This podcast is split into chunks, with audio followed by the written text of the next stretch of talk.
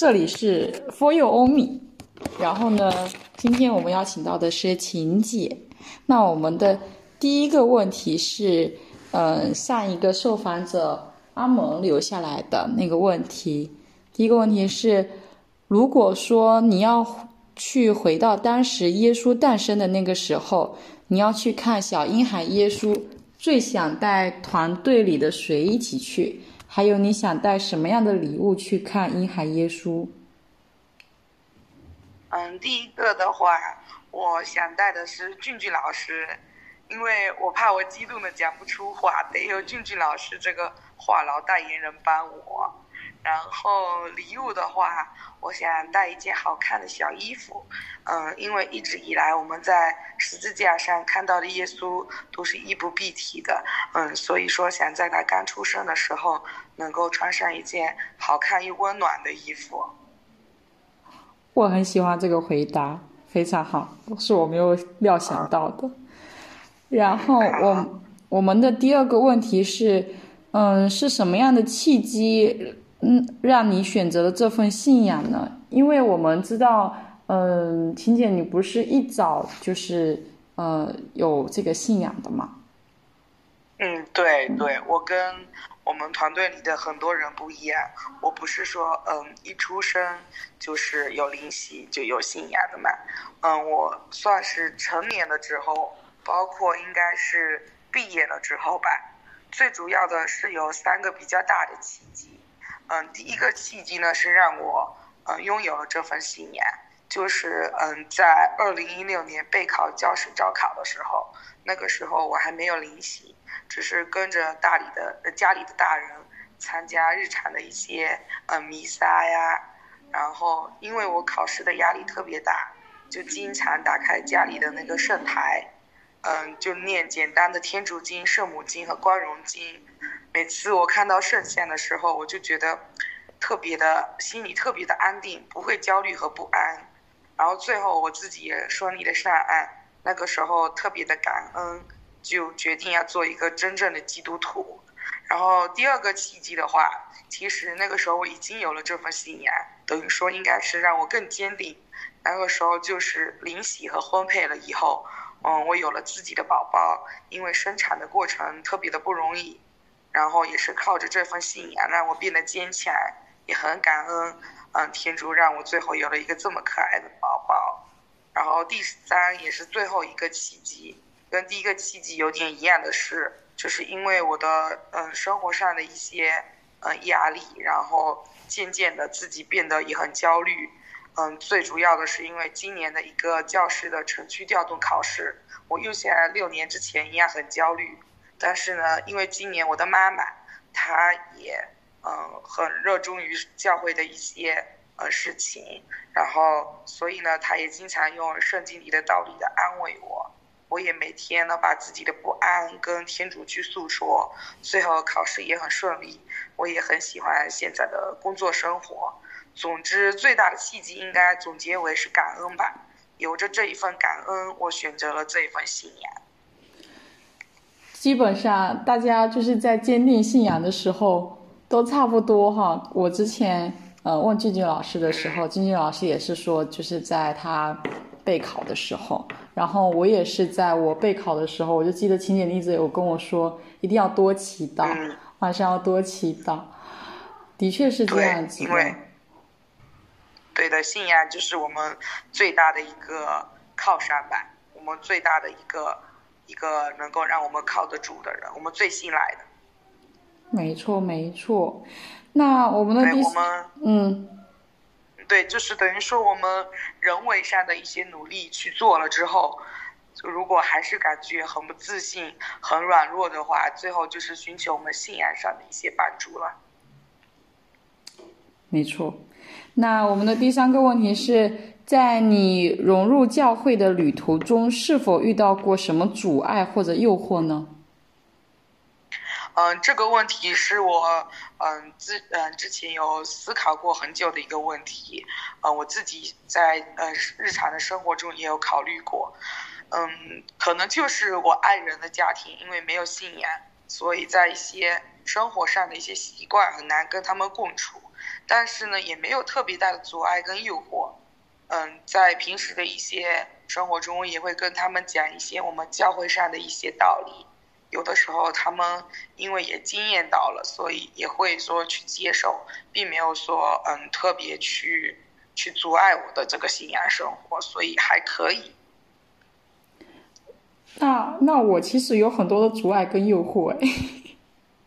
嗯，那这可能就是跟人的一个经历吧，因为我们一个经历跟心态，真的就是这样子。因为我经验到了很多，所以我相信这些阻碍跟诱惑，嗯，只要我去，我我自己去交托给天主，最后他都会给我一个很好的反馈，在慢慢的这些嗯困难啊、不好的事情啊、诱惑啊、阻碍发生了之后，我。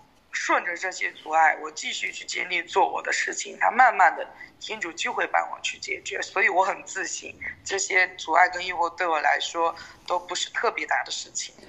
我的阻碍跟诱惑好像都不是特别大的事情，就是我老是就是嗯，可能有的时候的确就是今年等于我今年才开始正式步入工作嘛，然后往年实习的还是什么时候。会觉得非常非常的辛苦，然后呢，就会很不想去叫他。就是有一段时间非常就是觉得很累，我觉得我好，我只有一两个小时休息。然后我那个时候想啊，那我还要去。但是呢，我妈就会说，我妈就会跟我讲嘛，她就说，但是你你要想着，你要知道你在教会里面才会得到真正的休息，就是在教堂里面。然后我那一刻就哦。好像是这样子的，就是的确会很舒服，就是在那个里面就度过那一个小时还是两个小时，就是跟大家一起祈祷啊、唱歌啊什么之类的。然后，嗯，还有的诱惑就是，大家都知道周五要做克己吧？对对，不能吃肉吧？但是呢，我也听过这个话，就是天主把这个东西送到你的面前，你应该要去。呃，去使用它，不是说去浪费它。我们在不浪费它的情况下是可以使用的。所以我每次看到这其实，对，这些都是比较小的，对吧？我都是这种很小的诱惑。我朋友看到朋友啊什么的吃肉，哎呀，好想吃啊！就是真的不知道为什么 格外周五那天格外想吃肉。对对对，那也是一个开心的时间，因为马上就周末了嘛。但其实对于你说到的，嗯嗯，本来是学生，然后现在是这个工作，其实你之前也有过工作的经历，但是可能相对于现在这个工作，因为你上岸了，这个可能是你以后都要去过的一个生活，因为我们现在有了稳定稳定的工作，是一个事业变了嘛，所以你可能一辈子就是这样子，因为就这么的平淡，所以你可能从嗯前面一个身份。转转递到现在这个身份，会有一些不一样的地方，所以会有一些焦虑。那么到你下学期或者下一个学年就会好很多。是的，是的，非常好，我很感谢，我很感谢有相同职业的情节。对，没错，这个真的我们就做自己应该做的，然后总会有一个地方它会让你闪闪发光，做好自己就好了。呃，那晴姐刚刚你也说到，其中有一个契机是，嗯，就是生了宝宝之后嘛，就是你觉得这个过程困难。那，嗯，我们第四个问题刚好是说，作为就是你刚刚也是升级了幸福的三口之家的妈妈，你就是对于你也说你的家庭现在并不是非纯纯信仰的家庭嘛，那孩子的信仰归属问题，你有什么小建议呢？就是跟你有类似家庭的。呃，我是肯定会让我的宝贝，嗯，去灵洗做天主爱的小宝宝的，因为我的爱人也很支持，然后我的家里的大人，他对于这方面他们没有很大的也很尊重我们，因为他们看到我跟我的爱人。嗯，有去做婚配，有去一起去灵洗。现在的婚姻生活，因为有信仰，所以很幸福，所以他们是非常支持的。所以等到下一次有灵洗的时候，我是会带我的宝宝去灵洗的。嗯，最大的一个原因其实是我自己经验到的，在我们呃办的一些大大小小的夏令营啊、营队活动中，我看到很多有信仰的孩子，他们是特别乖、特别好的，他们的一些。很积极向上的那些态度，不同于其他没有信仰的孩子拿着手机啊、电脑，或者说沉迷于一些嗯社会上的一些不好的一些习惯。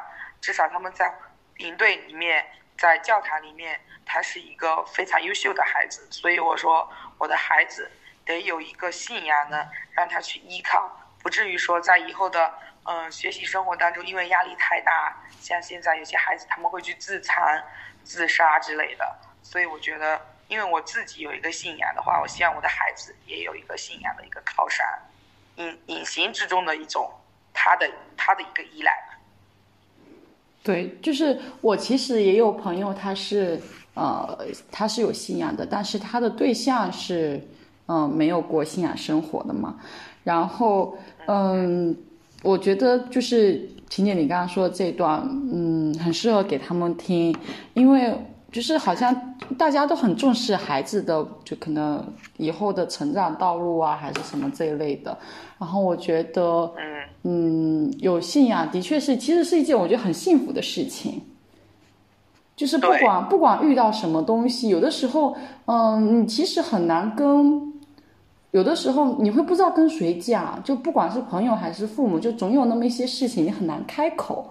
但是有信仰的话，你就是你可以去跟嗯天父啊去去诉说，其实是一个很好的一个舒缓压力跟焦虑的嗯一个环境。我觉得有信仰的话，对，因为我觉得每个家庭他都必须要有耶稣的一个灵在，就像呃夫妻生活也是，有些话你没办法正面的跟你的呃你的你的另外一半去讲，但是你可以跟天主讲。天主呢，他会把你们安排好的。每个人他们的婚姻生活都是有一些矛盾的，包括以后我们和孩子之间两个人，比如说我跟我的女儿以后，嗯，产生了一些矛盾，教育上面的，或者他以后生活上的产生了一些矛盾，这个时候怎么办呢？我跟他没办法沟通的时候怎么办呢？毕竟就是孩子处在叛逆期的时候，那个时候我希望他呢，因为有着这份信仰，他能够去跟天主诉说，像现在迷茫的我们一样，而不至于说，嗯，像其他没有信仰的孩子去自杀，甚至去跟一些不好的人去，嗯，离家出走这种比较可怕的事情。我觉得他能有着这份信仰，能够，嗯，去诉说、去倾诉，然后不至于说走太偏的一个道路。总的来说，就是有信仰的孩子都不会太差。没错，我也听过这句话，就是嗯，他们也是这么说。他说有信仰的人，不管就是就是有信仰的人，他都不会差到哪里去。然后呢，就是呃，我之前一直有一个就类似于辩辩证的问题，就一直很想问你，就是我们的第六个问题，在信仰当中嘛，然后往往很在很多人看来。嗯，撒谎是一件很不好的事情，但是你要怎么看要给人撒撒谎的机会这句话呢？撒谎肯定是不好的，在我们自己我们不管是在特别因为一些虚荣啊或者伤害人的原因去撒谎，但是呢，我刚刚呢也问过我的妈妈，嗯，在嗯我的妈妈有给我过一句话，她说，嗯，为一切人成为一切人。这句话是圣保禄中途在格林多人前书里说过的，就是在一些非原则性的问题上面，我们是可以根据当时的情况不断的改变自己的看法。就比如，嗯，因为生活上的难处啊，去撒谎的这些，我们都是可以去原谅跟忍让他的，就像天主去原谅我们的一些过错一样的。我们其实就是也是那句话，就是。这嗯，圣保禄中途讲的那句话，为一切人成为一切人，就是这个原因。我们还是要去看待他去撒谎的背后的一些原因。但是总的来说，我觉得撒谎肯定是不好的。有很多可以解决的方式，不单单是撒谎。因为一个很辩证的一个问题吧。对对对，因为嗯。经常看到这样的问题，都会后面都会有一个词叫做善意的谎言嘛，就是呃可能会觉得啊我是就是可能为了呃为了你好，或者是说为了家里人不担心啊什么的，就是善意的谎言。所以就是这是一个非常辩证问题，但是我就是很想问你。对我们总的来说，我们还是不要去撒谎，因为你对这个谎，你永远都要用下一个谎来圆它。嗯，没错，就像嗯，大家常说的，就是为了不让父母担心啊，什么就是报报喜不报忧。呃，其实我觉得可以把你的嗯，就是就是你觉得你身上可能经历了一些，就是你现在很困惑的事情，其实是可以跟父母讲的，因为我是很经常跟我妈妈说，嗯、我周边发生的让我很困扰的事情。然后我讲完了之后，可能我妈也没有说什么，就是听我说，然后说完之后，我也会觉得哎舒服了非常多，嗯对吧？嗯，然后，就是这样子。还有一个是，呃，第七个问题，我们知道你有一段爱情长跑，然后很多人的爱情长跑其实是无疾而终的嘛。那在可能在恋爱当中的哪一个时刻会让你觉得，嗯、就是这个这个人了呢？这个问题其实，嗯，用一些比较世俗化的来讲，就是每次不管发生什么事情，他都站在我这边。就比如说在之后我们一起，嗯，上婚配道理班，嗯，他也都站在我这边，愿意去跟随我的信仰。在那个道理班里面，我们学了一些，嗯，怎么度信仰家庭的生活啊。所以我感觉能够尊重我的信仰，甚至能够跟随我的信仰，这就够让我很安心。就是想要跟他过以后的日子，也让我感觉这可能就是天主安排给我的天选之子。嗯，还有就是我感觉婚姻生活中一定要有耶稣的灵在，就是因为感觉有一股力在推着我，嗯，得跟这个人，要跟这个人，就是这个人，所以我选择了这个人。嗯，没有说哪个时刻，每个时刻都有。就比如说，嗯。嗯，让他跟随我的信仰，跟我去学婚配，去做婚配，去灵犀等等，都很尊重我。我觉得这可能就是一个，嗯，你安排好，天主安排给我的一个，嗯，一个原因吧。果然，我们不该问这个问题。我现在 在屏幕这一端，嗯，很嫉妒，很嫉妒你说的这一番话，我很嫉妒。希望啊，希望以后团队里团队里的大家，不是说哦希望我就，觉得我以为网络坏了。没有啦，就不是说不是希望团队里的大家以后一定会像你一样拥有一段很好的婚姻生活。以后啊，以后还很很久很久以后，好的，那呃大家都会有的。都会有时间问题而已。我一点都不嫉妒，我一点都不嫉妒。然后我们的第八个问题是在我们看来，你一直非常的外向嘛，然后就很社牛，嗯但是你有没有嗯，对。遇到过类似友情危机的情况？社牛的话，其实你看到的只是表现，我只是一个外向的摩羯座而已。我其实有很多次的友情危机，因为你知道摩羯座他是一个冷战王者，但是 扯远了，扯远了，我们不能迷信星座。我想说的是，嗯，即使因为一些误会产生的友情危机，我们只要足够真诚的去面对彼此，真正的朋友他是不会离开的。比如说，我们既然选择了他是我的朋友，这个就是不会变的，就像是选择了亲人一样，亲人他是不会变的，选择朋友我也是一样的态度。嗯，讲到信仰层面的话，就比如说我的最好的两个朋友，他们一个是基督教，一个是佛教，我们三个是不同的宗教信仰，但是我们三个都很彼此尊重，所以我觉得说，嗯。有情危机的话，上升到宗教信仰这么大层面，我们都能够共融的话，何况是一些简单的一些矛盾呢？其实都很好解决的，只要你足够真诚。嗯，其实我现在有比较大的困扰，是嗯，我身边的玩的非常好的朋友，他们现在都已经成立了他们的家庭。嗯然后呢，往往嗯，就是人的阶段不同的时候，他们的共同话题会变少。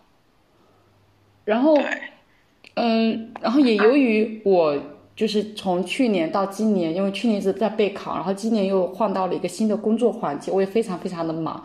然后，嗯，如果就导致可能我如果没有主动就是去找对方的话，然后对方可能也不会主动来找我，然后会让我觉得，就是会让我有一种心理，会让我觉得我就是我我会很难过。我不知道能不能理解这种这种感觉，就是真的感觉跟谈恋爱一样。就好像就是用一个词来讲，就是渐行渐远，好像就觉得这个朋友已经。对于你，就是把你看作已经是不重要的人了，已经没办法分享日常、分享生活了。这种。对我，我前天还在跟前天吧，什么时候还在跟其中一个朋友讲，我说你一定要找我聊天。我说就是呃，虽然我身边还是有很多很多的朋友嘛，但是呢，就是因为我会觉得我把他看作很重要的人，但是好像呃现在的状态好像就是他们的生活重心都在。他们的家庭下，但是我能理解，因为每个人的状态就是阶段性不同，每个人重视的东西不一样。像我，我就会比较重视我目前的呃，就是工作的东西嘛，我也没有办法顾及到他们的家庭的很多很多事情，所以对我来说，这已经是很大的友情危机了。嗯，这个我懂，因为我以前也曾经面临过你这样子的一个友情危机。那个时候的吧，是会这样子。那他过他的一个家庭生活，我过我的一个工作上的一些生活，这个很正常，而且所有人都会遇到的。你相信我，因为每个人他们选择进入家庭的时间是不一样的，不用担心。我就像我说过的，你，嗯，真正的朋友是不会离开的。你既然选择了他，就不会去发生改变。你在这边，你坚定的选择他，那么他发生什么改变，我们这样子自己也不会说去。愧对他，嗯，怎么说呢？等你以后也参也加入了一个家庭生活的话，你也能够理解得到。那个时候你们就会有共同话题的。做一种，呃，你以一种什么样的态度去跟他相处呢？换一个比喻来说，就是，嗯，随时找他，你们两个人都能有有，嗯，你讲你的，他讲他的，但是你们总能够继续聊下去。这样的状态也是很好的状态。比如你在不停的讲你生活上的一些，嗯，不好的事情啊、八卦呀、有趣的事情，她在那边吐槽她的婆婆啊，讲她孩子有趣的事情，你们其实都是在相互分享的。就是你也不要去，嗯，难过她没有说去，嗯，加入你的话题，你们可以各聊各的，其实这也是一种分享。我就是这些。我。这次采访结束之后，我要把这一段单独截出来发出给我的朋友。可以可以，就是这样子。我跟我的朋友，他没有孩子的时候，我每天给他爆照我的女儿丑照美照，他在那边疯狂吐槽他单位里的一些呃男生或者女生或者八卦谁又恋爱了这些事情，就是相互分享。然后有遇到非常想吐槽的话题或者非常想继续聊的话题，就深入的去回复他。这样你们就也能那个也能够聊得起来了。你跟你的家人或甚至你的爱人聊聊的东西，其实都不会像跟朋友聊的那么多，所以也不要去介意啊。以前那么好，为什么现在讲的那么少？其实都是相互的。你蛮讲你的，他有空他肯定也会回复你的。也对，非常好。我一定截图，不，我一定单独截出来给他。嗯，这种状态是特别好的，就是彼此相信。然后我们的第九个问题是，选择 for you 的三个人分别送三个不同的礼物，你要送给谁？我们的第五个问题还没回答呢。问啦，回答了哦。第五个问题，不好意思，我们先我先把第五个问题问了，到时候这里我们给你截掉。可以。嗯。有没有一些很想说，但是没有什么适合的环境可以说的东西？其实就一句话，这也比较简短，所以我自己刚刚也有点错过。就是比如说，嗯，我也曾经发过我朋友圈的一句话，呃，嗯，网络上流传的那句话是，嗯，有人爱好自由靠山，我写的是有信仰好似有靠山。比如说，我们不管遇到什么问题啊，天主其实都会我们给我们一个最好的安排，只要你真的去信他，就是很简单的这样的一句话。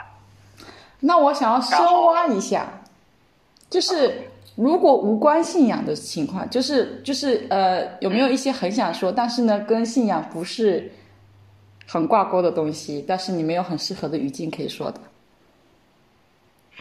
呃，无关信仰的一些话。对，嗯。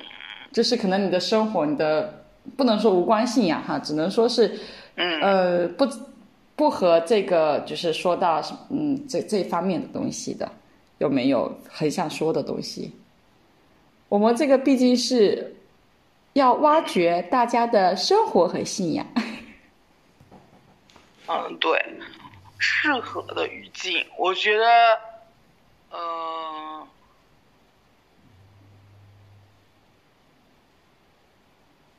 个一个人吧，不管是我现在是一个妈妈，那么我其实我自己成为妈妈的话，我也并没有说，嗯，就放下了我的工作，或者说放下了，嗯，停止了我一个前进的步伐。我身边很多朋友，他们总觉得说，嗯，你变成了妈妈之后，应该就安心的，嗯。去嗯，就是你的工作就开始就是安安心的去工作了吧，或者说安心的做一个呃全职妈妈。但因为也是因为我们工作的一个原因，我们不可能说去放弃那份工作。因为，但是呢，我并没有说止步于前，我有选择一个进城考这样的一个呃一个机会。所以我觉得说，嗯，不管我们人，不管是就我们女人，不管是嗯。在你年轻的时候，或者嗯恋爱前、恋爱时，或者结婚了之后，一定要嗯自己一定要有一份工作，这是一点。但如果因为一些生活上的原因你没法有工作的话，你一定要有给自己一个上升的一个空间，千万不要就是说停留在原地止步于前，有任何的机会都要把握住。就是这样子，一嗯，你先要成为你自己，你才能够去做好其他的角色，比如老婆，比如妈妈，比如女儿。所以我感觉女人的话，就是这些话其实没有什么适合的语境去说，所以感觉可以在这里说，不可能说给他写在朋友圈，或者说去在一些团队生活中去分享。我们只能说。嗯，自己的感受就是这些，因为身边有一些朋友也是女女生嘛，她们有了家庭之后的一些生活发生了很大的变化。我觉得说，嗯，生活上发生的变化都是由于自己的选择跟心态上的一些转变，最后也是要最后也是要有一份嗯自己的一个坚定的一个信念吧，就就是。坚定的一个选择，一定要有一份工作，多去外面接触，不要说把自己真真正正的关在家里。即使你是全职妈妈的话，你也是可以可以带孩子出去外面多交流的，就是这样子。这是最近我感受到的一些事情。欣姐，你的这一番话就是，嗯，因为可能前段时间刚好我看到过，嗯，怎么说呢？关于女性的一些。嗯，就是前段有一段时间，就是有个辩论，然后他就说到，就是女性的这个就是权利啊，或者就是这一类的，就说我们并没有很大的发言权。然后，嗯，我看到那一刻的时候，我会觉得那个辩论会让我觉得就是很难过。我觉得就是，哎，可能可能我们这段录音这个时候。也会经历一点点危险，但是呢，我还是想说，就是我们完全可以站起来的。为什么女性不能做这么多事情呢？我觉得完全可以。我觉得相要相信自己啊。其实，很多时候你可以做非常非常多的东西的。嗯，不要不要觉得呃一定要去妥协，就是你其实可以可以。可以努努努努力，或者说，嗯，可能有的人真的是可能比较困难，就是可能没有办法两方面兼顾。但是我觉得你要选择你更想做的那件事情。对，我觉得关于这个辩论，他提出来其实就是一个对女性的不尊重。嗯，我觉得在社会当中，就是不用太去提出应该女士优先，应该尊重女性，大可不必。我们就这么简简单单，就这么平平淡淡、自然而然的，我们一起去竞争，我们一起去在家庭生活中，你去上班，我也去上班。那么你去上班，我来带孩子，其实全职宝妈她也是一份工作。所以我就觉得说。没，嗯，我们大可不必把这种话题，嗯，拿出来去细讲。我觉得拿出来去细讲，也是对于，嗯，女性的一种，对，我就说，只能说，完全可以不用去辩论。只能说，我们就是一样的，选择自己，嗯，更喜欢做的那件事情就好了。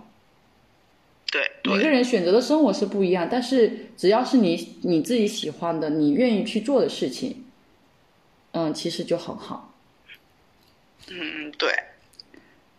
然后第九个问题，选择 for you 的三个人分别送三个不同的礼物，你要送给谁？想要送什么？嗯，三个人的话，我想了很久，打开我们的群聊，那个好友列表，团那个里面的人想了很久，最后选的这三个人是我回顾了我一整个。我自己参加 For You 的一整个历程，选出来的三个阶段，分别给我感触最深的三个人。第一个是俊俊老师，他是在我还没有加入 For You 团队之前，就是还没加入之前就给我很大帮助的一个老俊俊老师。他，嗯，我想送给他一封信，内容的话大致就是。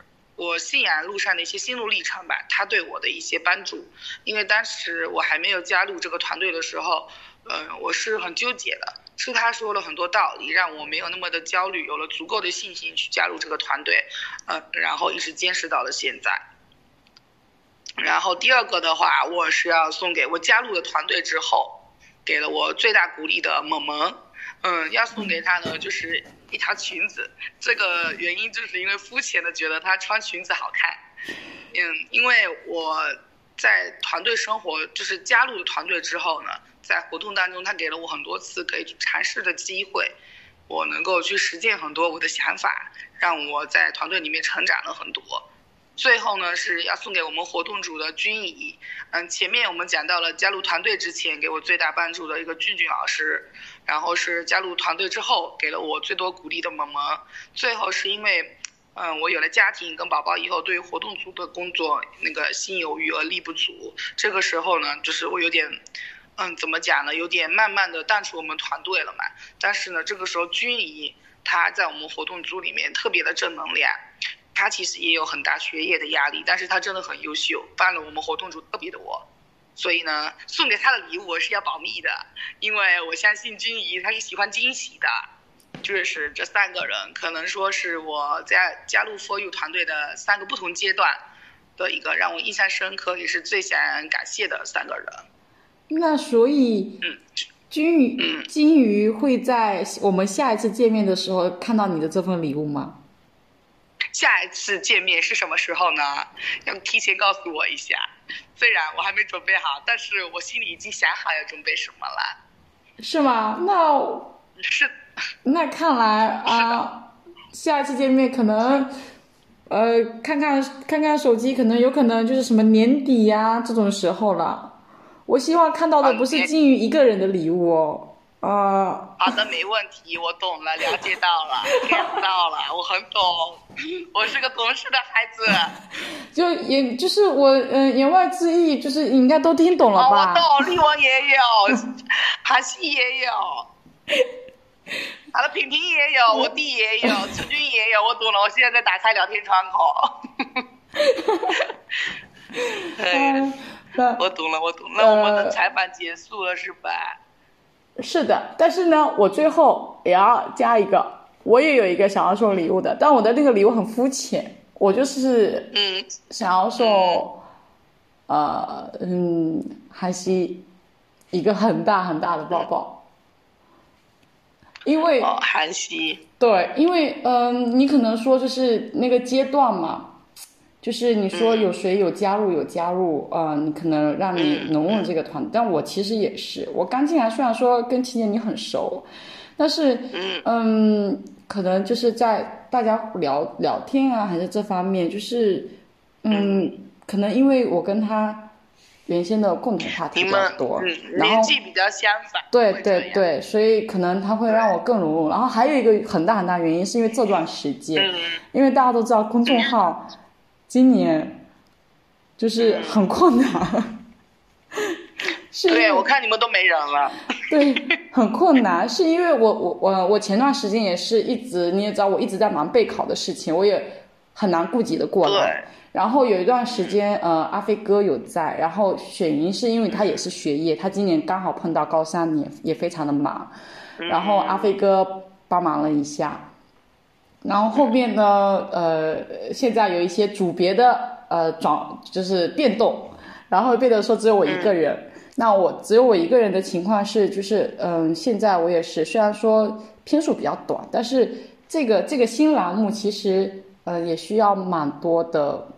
后期的东西的，然后的确是很感谢韩熙，我们的露莎妹妹，在后面对很帮助我们。我刚刚看了一下前两位采访者他们的一些回答，包括你们的问题，其实你们的问题都，我感觉都问的特别好，不是说都是千篇一律的，其实都特别好，包括他们的回答，你们引导他讲出更多。其实能够看得出来，你们很有这方面的天赋，而且这个新栏目特别有意思。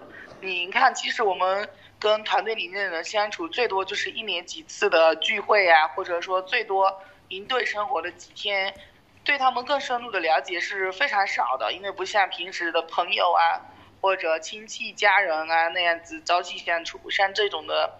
访谈特别好，能够让他们讲出自己想讲的东西，深挖他们内心的话，我很喜欢。下一个采访谁呢？我是不是要给他留下问题？没错没错，我接下来就要说你好着急呀，你是不喜欢跟我一起聊天了吗？呃，是的，没有，我只是看到了，我刚刚看到你给我的问题前面两个字“萌萌”，我就觉得很奇怪，为什么是“萌萌”呢？后来我明白了，原来是萌萌留给我的问题。那么下一个是谁呢？我的问题可不可以挂了电话之后再写？呃，可以吧？那这个问题就请你就是挂电话之后发给我，然后到时候我帮你再附到我们的推文后面吧。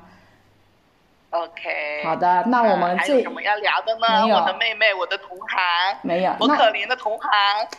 你要快点，你要让我说个结束语吧，对不对？好的，那我们现在的采访到现在为止，我们就要结束了。辛苦我们嗓子都哑的情姐和她嗓子也哑的同行，就是我。大家一起辛苦了。好的。同苦同苦。拜拜。拜拜辛苦了辛苦了拜拜。